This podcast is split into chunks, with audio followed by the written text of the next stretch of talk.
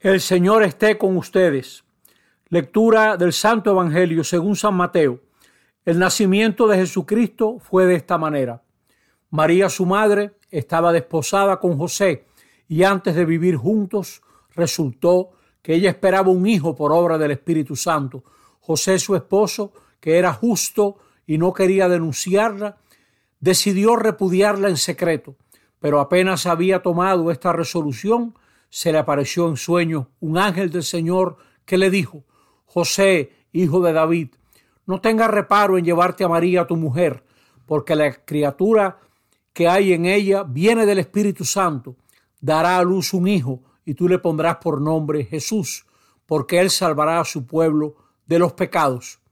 Todo esto sucedió para que se cumpliese lo que había dicho el Señor por el profeta. Miren, la Virgen concebirá y dará a luz un hijo y le pondrá por nombre Emmanuel, que significa Dios con nosotros.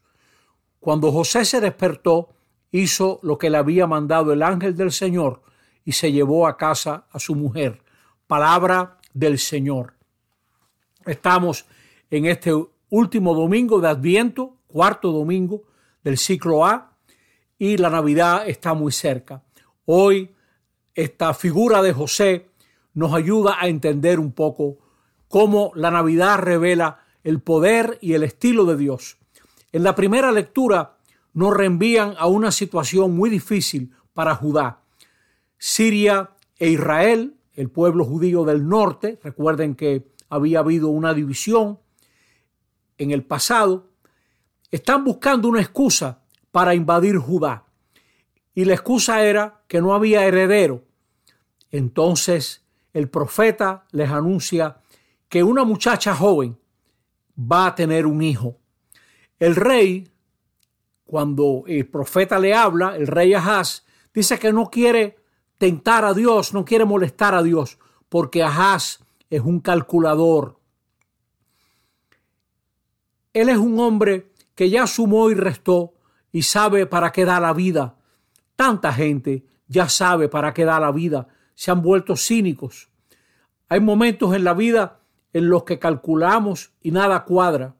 Podemos caer en el cinismo, como si ya no hubiera nada que hacer. Pero el hombre, la mujer que creen, sabe que Dios siempre llega más lejos. La Navidad es Dios superando lo que ha sido Dios hasta ese momento. Fíjense cómo María supera a la muchacha joven de aquel niño de esperanza que nació para dar aliento a Judá. Como José, el justo, supera a la ley, porque tiene una justicia que va más allá de la ley. La ley mandaba repudiar a María, pero José, instruido por el ángel, la va a recibir como esposa.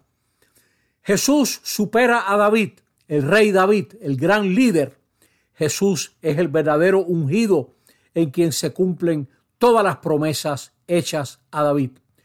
Porque un descendiente de David es mayor que David, porque es Emmanuel, Dios con nosotros. Dios siempre va más allá, porque Dios es Salvador, el creador de nuevas oportunidades. Cuando nada parece tener futuro, ni Judá, ni la relación de María y José, Dios salva a Judá y la relación y nos salva a nosotros. José tiene ojos y corazón para captar los signos. José sueña y Dios le habla en sus sueños. Y ahora, antes de Navidad, tenemos que preguntarnos qué hemos hecho de nuestros sueños. Dios nos habla siempre en el corazón, al corazón. Navidad es signo de Dios. Probablemente de las dimensiones que más afirma al hombre, a la mujer, es la sexualidad. Pero aquí vemos cómo que lo que, verdadera, lo que verdaderamente afirma el ser humano es la fidelidad, la respuesta en fe a los planes de Dios. Esa es la gran afirmación. Porque Dios tiene su estilo. Ante la fuerza militar que amenaza a Judá, Dios lo que le promete es un niño. Un niño les va a nacer. Dios se ríe de nuestra seguridad sexual. ¿Hay algo más débil que una mujer encinta ante dos ejércitos que amenazan a Judá? Pues toda la historia de Dios pasa por ella. Y así ahora, antes de Navidad, quedémonos observando a José, el fiel, que se lleva de lo que Dios le dice, y a María, la muchacha encinta que espera al Mesías. Y con ella lo vamos a esperar para que se ensanche nuestro corazón y creamos en las promesas de Dios. Navidad no puede ser más de lo mismo. Navidad tiene que ser un abrir el corazón a este Dios que nos salva, a este Dios que no quiere ser Dios sin nosotros. En Manuel, con nosotros Dios. Feliz Navidad, que ya está cerca.